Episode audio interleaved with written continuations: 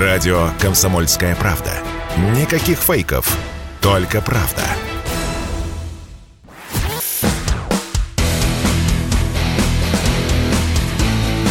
Программа с непримиримой позицией. Утренний Мордан. Всем здравствуйте! В эфире радио «Комсомольская правда». Я Сергей Мордан. Трансляция на YouTube-канале «Мордан Лайв» идет, пока нас не заблокировали. Спасибо Гуглу. Для того, чтобы, в общем, он и дальше нас нормально индексировал, не жалейте своих лайков, нажимайте колокольчики, отправляйте ссылку на трансляцию друзьям, родным, врагам, всем, кому захотите. Я бы сразу хотел проанонсировать э, новый репортаж Дмитрия Стешина из Мариуполя. А для вашего удобства ссылку я в телеграм-канале закрепил наверху. Вы можете, ну, хотите в перерыве, хотите потом, зайдите, прочитайте. Оно того стоит, на самом деле. Блестящая, совершенно военная журналистика.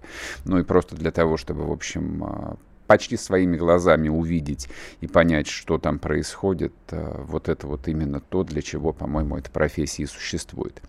Так, теперь давайте поговорим про результаты специальной военной операции за вчерашний день а, почти ничего не происходит. А, как говорят специалисты, происходит... Э, про, происходит, не происходит. Как говорят специалисты, заканчивается массированная перегруппировка российских войск. Все по большому счету открыто говорят о том, что готовится масштабное наступление. Направление загадка, кто же знает, э, мы же, слава тебе, Господи, не сотрудники Генерального штаба Вооруженных сил Российской Федерации. Генералы знают, куда наступать. А заканчивается зачистка Мариуполя, очень тяжело, то есть враг э, практически не сдается. А вчера вечером появились э, данные о том, что оставшиеся в живых азовцы, нацгвардейцы, ну и, соответственно, части ВСУ собирают ударный кулак, порядка 400 Э, порядка 4 тысяч оставшихся в живых э, украинских солдат готовятся, как готовятся, готовят удар, чтобы выйти из окружения. Я не знаю, насколько это реально, поскольку об этом э, написано, поскольку об этом говорят вслух. Это, в общем, такой вполне себе рабочий военный фактор. Но глубина окружения там настолько высока, что шансов у них выйти живыми оттуда я надеюсь, никаких нет. Я очень надеюсь на то, что их там всех и похоронят. Бульдозером их там похоронят. Там они, там они и должны остаться, эти упыри. А, что еще? А, доблестные ВКС России продолжают так, калибровать э, топливно-энергетическую топливно систему так называемой Украины. Вчера нанесли удары крылатыми ракетами, во-первых, по складам с боеприпасами в районе населенных пунктов Ушамир и Веселовка Житомирской области. С них осуществляли поставку боеприпасов а, в Киев и в пригороды Киева, а также поджарили слегка нефтебазу под городом Ровно. Она, не знаю, догорела, ну, наверное, к утру догорела. Так, а нам сегодня повезло, с нами на связи Владлен Татарский из Мариуполя. Сейчас мы узнаем из первых рук, из первых уст, что происходит. Владлен, привет тебе. Здравствуйте, рад вас снова слышать. А как мы тебя рады слышать. Всегда к тебе с удовольствием прихожу на эфир. Спасибо тебе огромное, спасибо. Расскажи, как э, прошла ночь, как прошел вчерашний день. Мы, естественно, каждый день смотрим твоего вечернего Владлена. Вот спасибо большое, что тратишь на это время. Но вот сегодня утро. Поделись со слушателями. Э, ну, ночь, ночь, э, ночью боевые действия ну, не ведутся, к сожалению. Вот. Но я могу сказать, что весь левый берег, жилой массив левого берега зачищается сейчас. Там нет как бы боев, просто идут зачистки, э, то есть э, досмотр зачистка жилмассива Восточный, все, всего левобережного района, вплоть до Азовстали. Там сейчас опорный пункт боевиков именно территория Азовстали. Там будет, наверное, э, еще какое-то время придется с ними повозиться. Но, в принципе, главное, что вот жилая застройка практически вся уже или занята, или зачищается, или сегодня будет ну, дозачищаться. Конечно, это огромные огромное количество девятиэтажных домов, и нужно досмотреть каждый дом, каждый, каждую комнату, каждый подвал. Это просто огромный большой объем работы. Вот. Но это нужно сделать для безопасности и для, ну, как бы, выловить э, может там кто-то скрывается, вот, проверить всех лиц мужского пола. Ну, то есть это огромная кропотливая работа, которой сейчас будут заниматься те части, которые, вот, э, которые наступают, скажем, там, где я с моего направления. Вот, э, сейчас я утром буквально увидел перед эфиром уже съемки с драмтеатра. Russia Today, корреспондент Russia Today выложил съемки с драмтеатра, то есть это центр города. Я так понимаю, сейчас противник остался только в Приморском районе. Это э, порт Мариупольский и прилегающие к нему окрестности. Вот. Единственное, наверное, вот там и какие-то еще разрозненные очаги по, ну, по всему периметру, скажем так, жилой застройки. Ну, посмотрим. Сегодняшний день э, хорошо начался, поэтому посмотрим, что там будет дальше, с какими результатами подойдем. Очень, э, буквально, наверное, два дня назад окончательно все рухнуло, их, их оборона, они оттянулись. Пропал со своих обычных эфиров и э, зам командира Азова Колына, и сам командир Азова, непонятно где, ему вчера выходил на связь только замначальника штаба батальона. Вот, ну, вот что-то что случилось у них, что не может нас не радовать. Единственное, чтобы они, переодевшись в женское платье, под видом трансвеститов не покинули, то есть, значит, город. Вот единственное, за что я волнуюсь сейчас. Прокопенко вчера записал э, интервью с э, господином Гордоном. Вот. Но это не вчера было. А, это, это старое интервью. Да, это не а, вчера, понятно. это не то, что старое, это видео не вчера, но где-то было, э, может, 3-4 дня назад mm-hmm. записано, получилось. Я просто их мониторю каждый день, вот, поэтому я вот так вот поправлю, поправлю чуть-чуть. Владлена, скажи, пожалуйста, вот район порта ты упомянул, ну, то есть, э, если это припортовая территория, это, это почти промзона, насколько вот я могу судить, так или нет, нет или я ошибаюсь? Нет, нет, нет, нет, два завода в, в Мариуполе, два больших металлургических завода Ильича, он находится на въезде в город с северной стороны. И Азовсталь, он находится у моря с левого берега, вот там, где, скажем так, мой, мой участок фронта. А портовая зона на правом берегу, угу. на выезде из города, в общем, с другой стороны. Вот пока никаких сведений у меня нету о том, что там происходит. Вроде бы как там противник. В центре, в центре, ну, я же говорю, драмтеатр, все уже были съемки, вот какая-то отдаленная стрельба слышна. Поэтому ну, можно говорить о том, что город вот сегодня-завтра, может, где-то там еще флаги повесят. Потому что повесили флаг над администрацией двух районов, всего их четыре ага. в Мариуполе. Да, и вот, вот этот Приморский район, где порт, пока там ну, сведений, что там какие-то бои, какие-то кто-то там, что-то происходит, нету. А остальные районы, в принципе, уже зачищаются или заняты.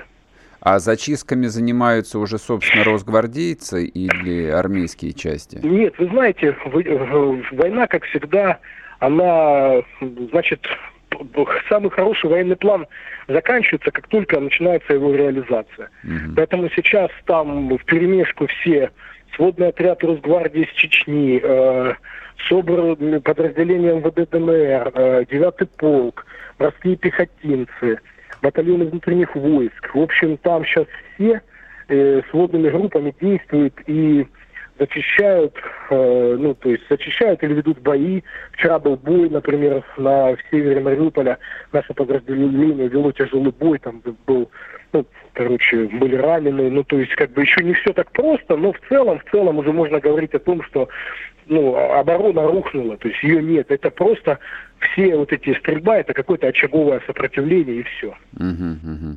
А, дурацкий вопрос задам, а, но не могу, не могу удержаться. А, на этой неделе с Мариуполем а, будет покончено или нет, как ты думаешь? Ну, э, мы, я так для себя решил э, со своими подельниками, что э, как только флаг над администрацией города появится, э, русские, значит, мы уже от этого отсчитываем, что город наш. Угу. А вот анклав, например, Азовстали, сколько он будет зачищаться, я не знаю. Ну, то есть, может быть, неделю он будет зачищаться. Вот я просто приведу пример.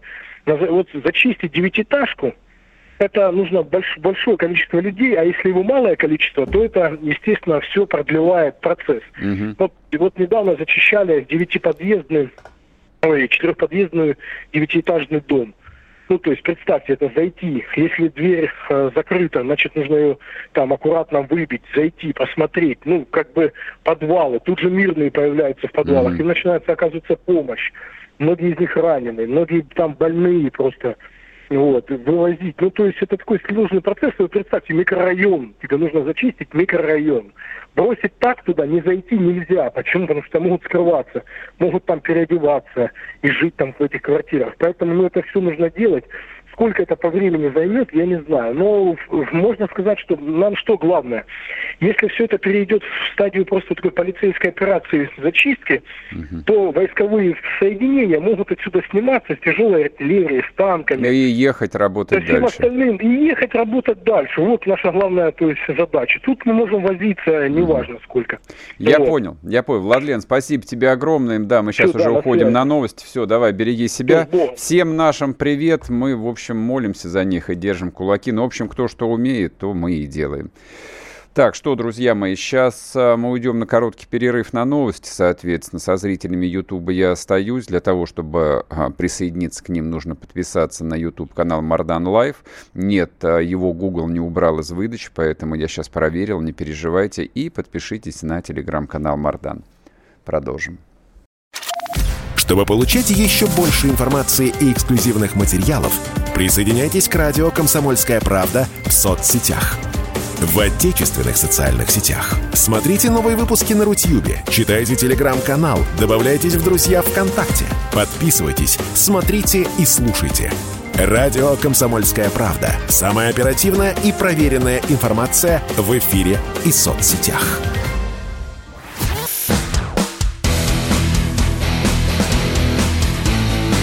Программа с непримиримой позицией. Утренний Мордан. И снова здравствуйте, и снова в эфире Сергей Мордан, радио «Комсомольская правда». А основные события по-прежнему продолжаются в Мариуполе, но про войну, про ход а, боевых действий Владлен Татарский а, все вам подробно описал, а для того, чтобы понять, ну хотя бы как понять, чтобы немножечко представить, что там происходит, я хотел бы, чтобы вы послушали прямую речь о вот жительнице Мариуполя Елены Галинской, которой, слава богу, удалось оттуда вырваться. Там довольно длинный кусок, но не пожалейте времени. У нас ночью был сильный обстрел. Обстреливали нас э, именно наши защитники, как говорится, Азов. Ночью прилетали в ответку авиация, и мы получили очень большой удар по дому. У нас не, не стало половина дома – вылетали все окна. От, зерну, от э, взрывной волной я получила контузию, потому что вместе с дверью меня вынесло от удара. Вот, потеряла слух, зрение упало. Сейчас более-менее, чем, слава богу, лучше. Мне оказали первую помощь. Нормально. В этот день мы решили э, бежать с мамой. И нас собралась группа 17 людей, которые прибежали с другого бомбоубежища, потому что их дома э, падали, как карточные домики, все горели. Маленькие дети были грудные, собаки. И мы решили бежать оттуда, потому что мы понимали, что если мы еще одну ночь там проведем, мы просто останемся не, не жильцами, просто умрем. Когда был сильный обстрел, мы бежали по улице, мы бежали по площади, 17 э, человек забежали в бомбоубежище, чтобы передохнуть хотя бы после обстрела, потому что танки украинские ездили, обстреливали мирных жителей, и снайпера тоже их обстреливали. Мы добежали э, до первого бомбоубежища, встретили, э, встретили нас люди. Мы начинали всем рассказывать, откуда мы, откуда мы бежим. Мы продвигаем дорогу, возле нас очень много трупов, сгоревшие танки, машины, дом, дома все вокруг горят. Ну, это страшная картина на самом-то деле. Не каждому человеку хочется такое пожелать, чтобы он когда-то в жизни в такой, в такой ситуации даже побыл. Как побыли мы месяц сидеть без воды, без еды. Украинская армия нам даже просили, бежали, просили воды, еды. У нас дети маленькие были, которые у нас в подвале пять дней – они ничего не могли дать, а в ответ мы получали, когда у них просили еду, в ответ мы получали возле своего бомбоубежища прилеты снаряда. Очень было. И я не думаю, что это было просто совпадение. У меня зрение упало, я не вижу ничего. Я начинаю приближаться, я вижу военную форму, и я не понимаю, кто это еще пока. Э, я забегаю, начинаю, упала на колени, потому что уже просто сил нету, потому что оно все стреляет, авиация летит, там перестрелка, тут автоматная очередь, и ты не понимаешь, что происходит вокруг тебя. И я поднимаю глаза, и я вижу, стоит ДНРовец с белой лентой, и я чеченец. И я начинаю плакать. Они меня поднимают и говорят, все, девочка, не плачь, вы в безопасности, все хорошо. Вот так вот, вот так вот, чтобы вы понимали, что происходит. А, слушайте, я понимаю, что уже второй месяц пошел, и многие устали, а многие, в принципе, категорически не хотят ни смотреть, ни слушать, чтобы не травмировать себя. Ну, а как? А кто-то говорит, что а чем я могу помочь людям, а кто-то не хочет просто банально расстраиваться, а кто-то говорит о том, что меня это вообще не касается, что это не моя война вот этот вот э, последний тезис относительно того, что это не моя война, я его, по счастью, вокруг себя не слышу, вокруг меня нет таких людей. А, ну, наверное, вот я для таких вот колеблющихся эту запись попросил коллег включить. Всякая война, она своя, всякая война, она так или иначе касается, ты там можешь замечать этого или не замечать до поры до времени, ничего потом все равно заметишь. Вот очень многие, к сожалению, жившие мирной жизнью обыватели за 8 лет, да, предпочли не замечать о том, что происходит.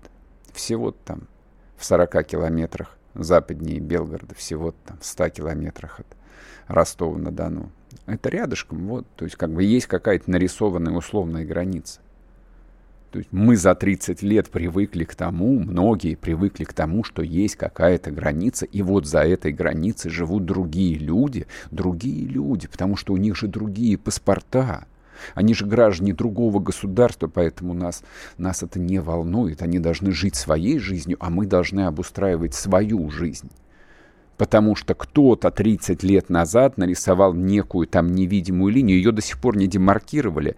Там нету, вот знаете, как в старых советских фильмах изображали границу с Китаем каким-нибудь такая вот она взрыхленная, взрыхленная, взрыхленная, колючая проволока, и где-то за сосной стоит э, пограничник Карацупа со, своим, со своей овчаркой. Там ничего подобного не было никогда. То есть эта граница, она существовала исключительно в головах. Вот ее нарисовали, ее приняли. Как там живут люди, никого не интересует. Ну, вот так вот. В конечном счете так оно все и закончится. Точнее, нет, оно еще не закончилось, оно только началось.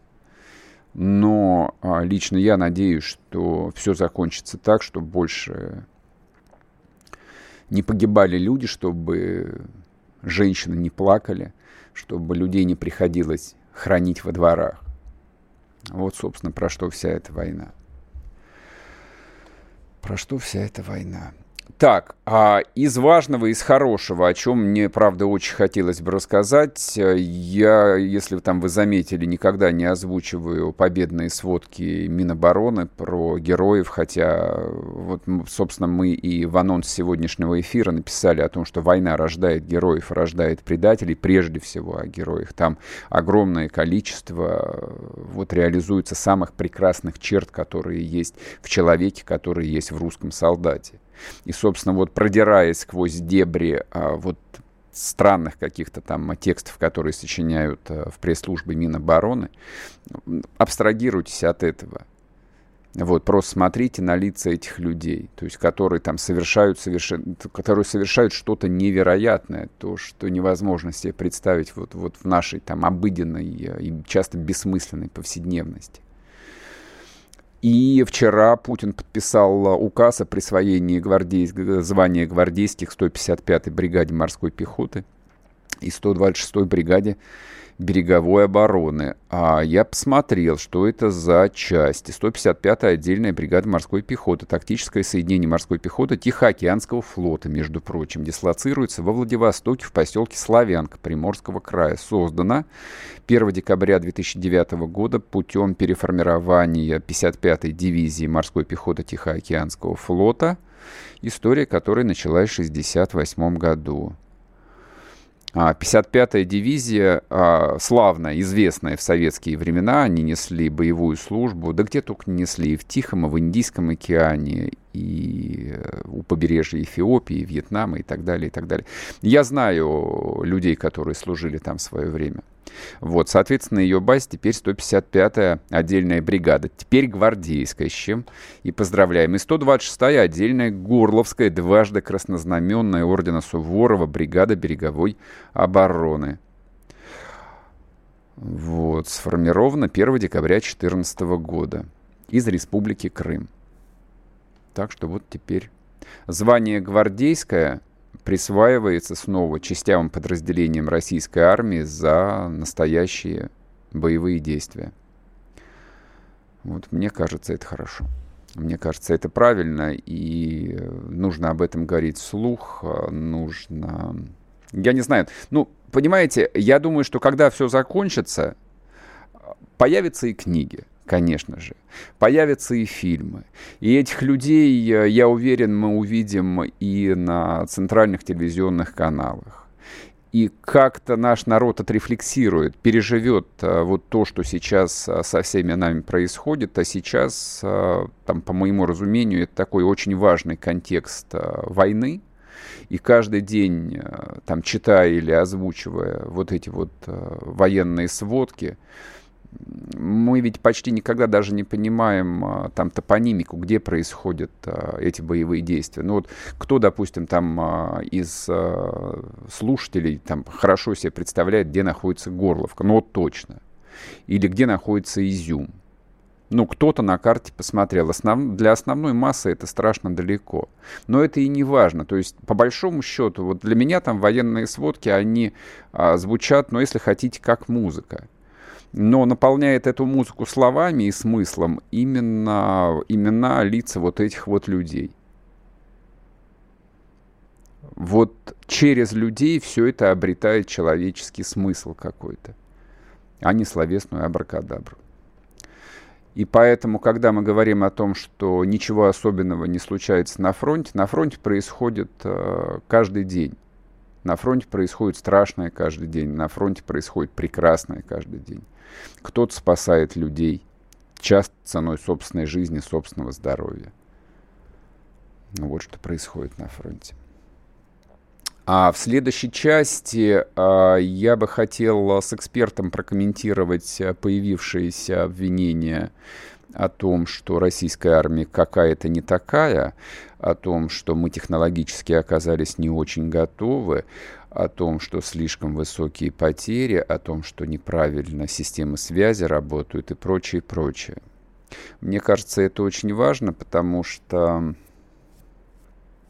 ну, речь-то идет о жизнях наших солдат, но во многом эти обвинения часто несправедливы, и мне очень хотелось бы внести некоторую ясность в этот вопрос, чтобы всем было понятно, с чем мы имеем дело, с кем мы воюем. Мы воюем не только с довольно боеспособной армией, мы фактически воюем со всей военной машиной Североатлантического блока. Не уходите, продолжим. Радио «Комсомольская правда». Только проверенная информация.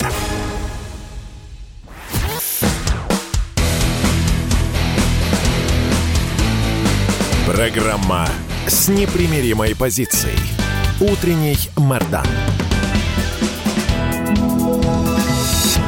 И снова здравствуйте, и снова в эфире Сергей Мордан, радио «Комсомольская правда». Идет трансляция на YouTube-канале Мордан Лайв. Всех приглашаю, подписывайтесь, нажимайте свои лайки, если подключились.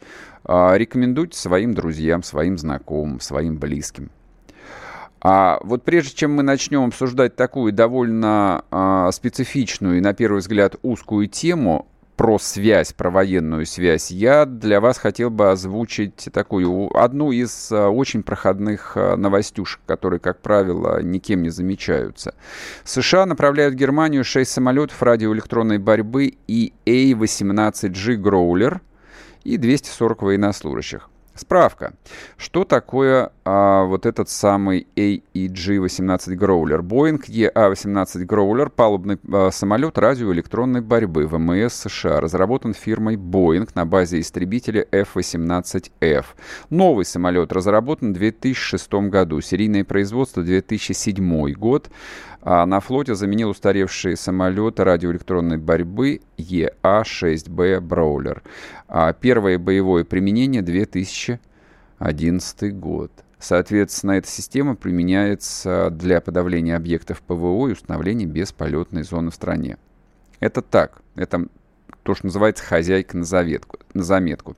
А теперь давайте поговорим а, про техническую оснащенность российской армии и поговорим, а, ну, хотя бы немножечко про то, с чем а, российская армия на Украине столкнулась. Кто воюет в том числе на стороне ВСУ. Дмитрий Кананыхин с нами на связи. Привет, Сергей. А, да, да, приветствую ведущий научно-просветительской программы «Российский радиоуниверситет» на радио России, писатель и инженер. Прошу заметить, это важно. А Почему, а, Дмитрий, вот а, на твой взгляд а, важно, ну, скажем, там для широких технически неподготовленных масс населения понимать, вот какого рода война сейчас происходит на Украине? Потому что каждый день читаем про то, что подавляются какие-то радиоэлектронные станции, РЛС, системы противовоздушной обороны, а при этом, ну и видно там и по количеству потерь, которых Минобороны в пятницу сообщили, что война крайне ожесточенная, очень тяжелая. Это все объясняется довольно э, и сложно, и просто, потому что мы имеем э, дело с э, территорией нашей родной Украины, которая готовилась к ядерной войне еще Советским Союзом, а то есть это сплошная сеть военных объектов, аэродромов, баз, хранения и всего чего прочего. То есть наши отцы и деды это все сделали по уму. Это видно и по тем объектам, которые уничтожаются, в том числе с помощью нашего гиперзвукового оружия. Это население, которое отнюдь не последние 8 лет, а более 30 лет промывали ему мозги в чувстве ненависти к России, прежде всего, к тому, что на Западе восходит солнце. И э, последние годы, отнюдь не последнее время, когда массово об этом стали говорить, эта э, армия украинская активно насыщалась самыми современными средствами связи, коммуникации, радиоэлектронной борьбы, контрбатарейной борьбы на уровне артиллерии. То есть э, Запад, прежде всего Соединенные Штаты Америки, НАТО это так прилагательное. Соединенные Штаты Америки после лабораторной работы, которую они провели в 2008 году в Грузии, где они... Э, главной целью -то этой всей заварухи было посмотреть, на что способна российская армия образца 2008 года. Они сделали выводы и, по сути дела, то же самое сделали э, в 2022 году, когда им надо было предельно необходимо устроить войну в Европе. Потому что ну, с экономикой у них очень сложные э, э, беды, по сути дела. Им очень нужно было здесь развернуть конфликт. Поэтому они сделали прекрасный шаг. Посмотрите, они сейчас ликуют – американцы, они в восторге, они об этом пишут откровенно. Э, даже все средства технические, радиотехнические, радиоэлектронной борьбы, э, вооружение легкое, я подчеркиваю, они передают украинцам, и это за счет обанкроченной Украины. Да? При этом население мотивируется э, всеми способами психотеррора, средства массовой информации накачивают население просто до состояния средневекового безумия, когда людей привязывают к столбам, когда вчерашние бабушки становятся какими-то ведьмами. Точно так же это идет и в, с точки зрения насыщения войск э, вот этим всем. От боевых наркотиков до, опять же, стрелкового оружия и гранатометов. Обратите внимание, все идет для того, чтобы, возможно, была большая кровь ни в коем случае mm-hmm. не э, передача Украине каких-либо тяжелых средств вооружения, которые могли бы, ну как во Вьетнаме, например. Нет, нужно просто, чтобы как можно дольше эта вот э, бойня продолжалась. Соответственно, эта вся система э, на Украине была годы подготовлена с точки зрения, в том числе и э, производства средств радиотехнической, радиоэлектронной борьбы, которые на Украине еще с советских времен mm-hmm. лучшие заводы производили. И это было сделано и модернизировано, интегрировано с системой противовоздушной обороны, системой радиоэлектронного подавления. Мы видим во всех э, новостных э, лентах о награждении наших э, выдающихся и командиров, и наших героических э, бойцов мы видим постоянно в условиях радиоэлектронного э, борьбы, в условиях применения радиотехнических средств. Mm-hmm. То есть наша армия действует не против э, каких-то басмачей в тапочках, а против высоко оснащенного, по сути дела, пехоты НАТО оснащенных по натовским образцам. Просто НАТО находится за границей mm-hmm. Западной Украины. Дмитрий, а вот что касается оперативной информации, а, от кого они получают а, эту информацию? Насколько часто, как ты думаешь, они ее получают? Как она оперативно обновляется? То есть вот, вот чуть поподробнее расскажи, пожалуйста, а о взаимодействии нет, ВСУ не, здесь да, с не надо разведкой. думать и не надо догадываться. В четверг, 17 марта, один такой красавец, э, вот э, Пол Накасоне, генерал, угу. который является главой кибернетического командования США, директором Агентства национальной безопасности и глава Национальной службы безопасности. Вон он какой красивый. Он 17 э, марта в четверг, э, выступая на сенатских слушаниях, сказал, что за 35 лет своей службы он не видел столь выдающегося, э, аккуратного, своевременного и удобного для применения на поле боя обмена информацией с украинской стороной. Угу. И это идет в режиме онлайн. То есть это не просто раз в сутки какие-то сводки. Нет, э, украинская армия, украинские вот э, националистические батальоны, ну что там говорить батальоны, это бригады, по сути дела. Э, говорят там какой-то батальон Азов, это бригада или там дивизия Азов, их там по численности. И надо называть своими именами, это наиболее мотивированные нацисты, это фактически украинские эсэсовцы на наши деньги. Вот эти эсэсовцы получают э, э, своевременно, ежесу, ежечасно, ежеминутно эту информацию на все средства коммуникации, где находятся наши части, где находятся союзные войска Донецкой и Луганской народных республик, где находятся наши бравые чеченцы. Все это передается в режиме онлайн – ежесекундно то есть вся в во... штабы управления. То есть вся военная разведка надо, соответственно, все военные спутники, они сейчас работают э, на ВСУ, насколько я понимаю. Конечно, абсолютно. Это видно. Это угу. видно. Э, все показывают. И не просто спутники. Работает в том числе военный интернет товарища Маска о котором наши прекраснодушные угу говорили, что ой, он сейчас всем Да, раздаст. да, да, и помогали это... запускать ему спутники Starlink, я хочу напомнить для всех. Да, а, Starlink, да наш это, Роскосмос это... зарабатывал на этом деньги. Нет, наш запускали английские спутники OneWeb, а Starlink конкурирующая система, но это а. такой же военный, военный интернет.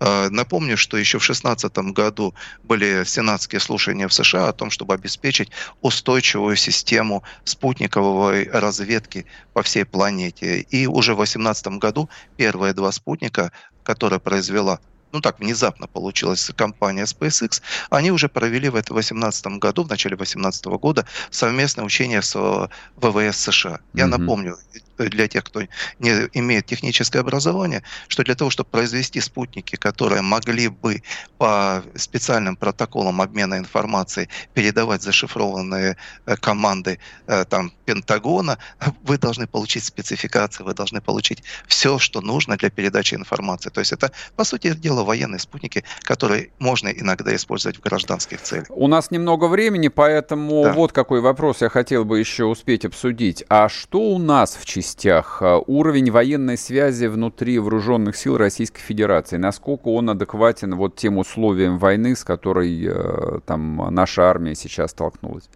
Очень по-разному, потому что в условиях э, спецопераций никогда вы не узнаете о реальном состоянии У нас 30 секунд, думаю, Дмитрий. Угу.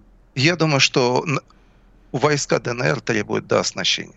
А, про армию и гвардейские части мы не узнаем до конца спецоперации, uh-huh, но uh-huh. судя по продвижению наших войск, мы видим, а, у кого и героизма, и выучки больше.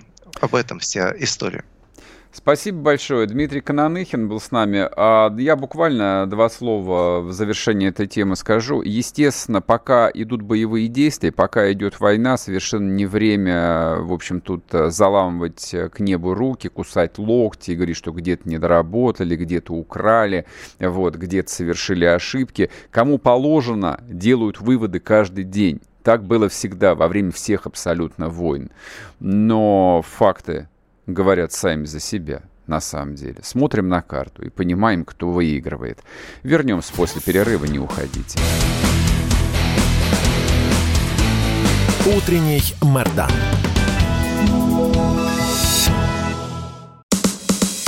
Радио «Комсомольская правда». Никаких фейков, только правда.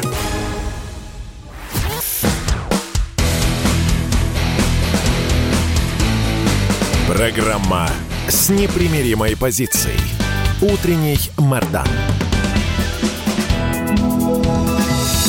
И снова здравствуйте, и снова в эфире Сергей Мордан, радио «Комсомольская правда». Идет трансляция на YouTube-канале Мордан Лайв. Подписывайтесь, подписывайтесь на телеграм-канал Мордан, соответственно, в котором я остаюсь после 10 часов утра по Москве, когда заканчивается ежедневный эфир.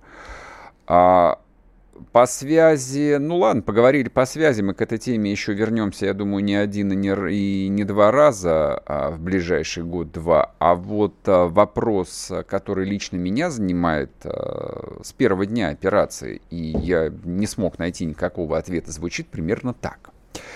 А почему не наносятся ракетно-бомбовые удары по транспортной, по собственно транспортной инфраструктуре Украины? Вот я этого не понял. А, да, вы правильно понимаете. Я не понимаю, почему а, в первые же дни войны не разбомбили крупнейшие железнодорожные узлы на Украине. То есть почему там ходят поезда? Я этого не понимаю. Я сейчас имею в виду не пассажирские, естественно, поезда, не санитарные поезда. Я имею в виду а, грузовые поезда, на платформах которых перевозят военную технику. Я имею в виду а, поезда, которые везут в Европу зерно, уголь, удобрения, продукцию украинских промышленных предприятий. Я вот этого не очень могу понять. А ракетные атаки, ну, можно сказать, что они были единичны, они не единичны. По большому счету, это была всего одна атака неделю назад примерно. Из строя вывели станцию Павлоград-2. У кого есть время и желание, можете посмотреть в интернете э, и, в общем, э, узнаете, что это такое. При этом а, украинская армия не стесняется и пыталась наносить удары и по Дебальцево, крупный железнодорожный узел, а, стратегически важный для снабжения ДНР и российской группировки. И Арестович совершенно не зря обещал рельсовую войну Белоруссии, не стесняясь абсолютно. Ну, Арестович, ладно, он балабол. Но мы-то, в общем, как бы немножечко в другом э, статусе находимся, но я имею в виду Российская Федерация. Вот объяснения этого никакого нет. Как нет собственной статистики а, по интенсивности грузового движения на сети э, украинских железных дорог в интересах ВСУ, но тем не менее оно как минимум осуществляется на так называемой срединной линии снабжения через Казатин, Фастов, Знаменка, Пятихатка, Днепропетровск, ну, который они называют Днепр, Синельниково. Там не, насо, не, на, не наносятся удары ни ударными вертолетами, ни БПЛА, ни крылатыми ракетами хорошо, как бы нет желания а, крушить а, железнодорожные узлы, ну, тем более, что нам их потом придется восстанавливать, хотя с моей точки зрения проще восстановить. Но эшелоны с цистернами-то должны сжигаться, а поставки а, топлива на Украине, по крайней мере в ключевые узлы снабжения ВСУ, осуществляются железной дорогой. Вот я не знаю, кому задать этот вопрос. Я вот просто пока что сейчас транслирую его в пространство, надеясь, что кто-то из э, важных и обремененных властью людей меня услышит. Может быть, это недоработка. Может быть, просто в голову никому не пришло. Я понятия не имею. Но вот этот вопрос у меня есть. Этот вопрос у меня есть. При всем при том, а вот всякого рода апелляции к тому, что вооруженные силы России не наносят удары по гражданской инфраструктуре, конечно, не наносят. Конечно, не наносят, но только транспортные узлы – это не гражданская инфраструктура. В военное время транспортная инфраструктура превращается в инфраструктуру, по которой снабжаются, снабжается воюющая вражеская армия. Вопрос. Почему? Но это вопрос, который а, задавался вчера, который задавался на прошлой неделе. Почему мы не бомбим а, польские и немецкие грузовики, которые поставляют на Украину вооружение? Он тоже, он подвис в воздухе, на него нет никакого ответа. Хотя этот вопрос задает масса людей. А каким образом западное вооружение поступает на Украину? Каким образом его ввозят? Ну, явно, что его возят а, железнодорож... А, либо железнодорожным, либо автомобильным транспортом. На фурах его, скорее всего, возят. Ночью, под покровом тьмы, ну и что?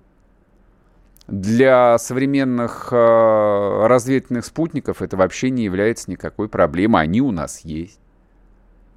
Либо действительно это предмет какой-то там договоренности. Ну, не хотелось бы даже думать об этом, честно говоря. Не хотелось бы об этом думать. А я почему об этом а, решил сегодня заговорить? Потому что подобного рода вопрос, если вы помните, возник, а, наверное, в первую вторую неделю специальной операции, когда появилось несколько очень противоречивых а, заявлений, сделанных довольно важными людьми, официальными лицами. Сначала о том, что штурма Мариуполя не будет – были сделаны парочка таких незаметных комментариев о том, что очень не хотелось бы начинать военную операцию ну, против промышленных предприятий Мариуполя. Как же, как же, там же работают люди и все такое. Но потом, видимо, в общем, здравый смысл возобладал, поэтому тот, тот, тот же самый Азовсталь никому не жалко, Ахметовский. Сейчас не до промышленных предприятий, не до стоимости активов украинских олигархов, а, либо тех, кто претендует на активы этих самых украинских олигархов. Есть на самом деле много вопросов по поводу важнейших промышленных предприятий Украины. Да, почему удары не наносятся по ним? Наносятся удары по заводам оборонной промышленности, по, по ключевым заводам. Действительно, по ним удары наносились, наносятся и будут наноситься. Но если а, мы сейчас уже говорим о том, что операция ну, явно не закончится через месяц или через два, то, собственно, почему не надо наносить э, ущерб, в том числе и промышленной инфраструктуры вражеской страны? В рамках демилитаризации, опять-таки. Потому что демилитаризация – это разрушение промышленного и экспортного потенциала врага. Американцы же не зря, ну, скажем, не американцы, Запад не зря ввел а, совершенно ошеломительные экономические санкции, прежде всего против, а, топливно-энергетического комплекса России и против российской финансовой системы, для того, чтобы нанести максимальный экономический ущерб нам, как главному врагу. Ну, собственно, как э, враг мы описаны в самой последней версии американской стратегии безопасности – там по-прежнему Китай является стратегическим соперником, а Россия описывается как враг. Для нас Украина, украинское государство, это враг или нет? Есть некоторая путаница в формулировках. На самом деле а, российские официальные лица по-прежнему пытаются, в общем, тут а, сглаживать углы. Идет речь о нацистах, о нацизме, о националистах каких-то мифических, о нацбатальонах, но при этом никто, никто не произносит фразу о том, что Украина — это нацистское государство на официальном уровне. Потому что сформулировать именно так тезис, из этого придется сделать вывод. Раз Украина нацистское государство, его нужно разрушить полностью, обнулить. Ну и дальше уже либо всем вместе строить, мы же один народ, естественно. Я, правда, надеюсь, что не будет строиться никакого нового украинского государства. а прекрасная Украина и украинский народ войдет в состав большой исторической России. Ну, меня вряд ли кто-то спросит. Это так, мое личное и частное мнение, как э, говорит пасечник Басурин. Вот так вот. Вот так вот. Ну и, соответственно, на этом фоне э, опять возникает э, вопрос относительно сегодняшних переговоров в Турции, которые должны начаться. Два слова давайте я скажу об этом.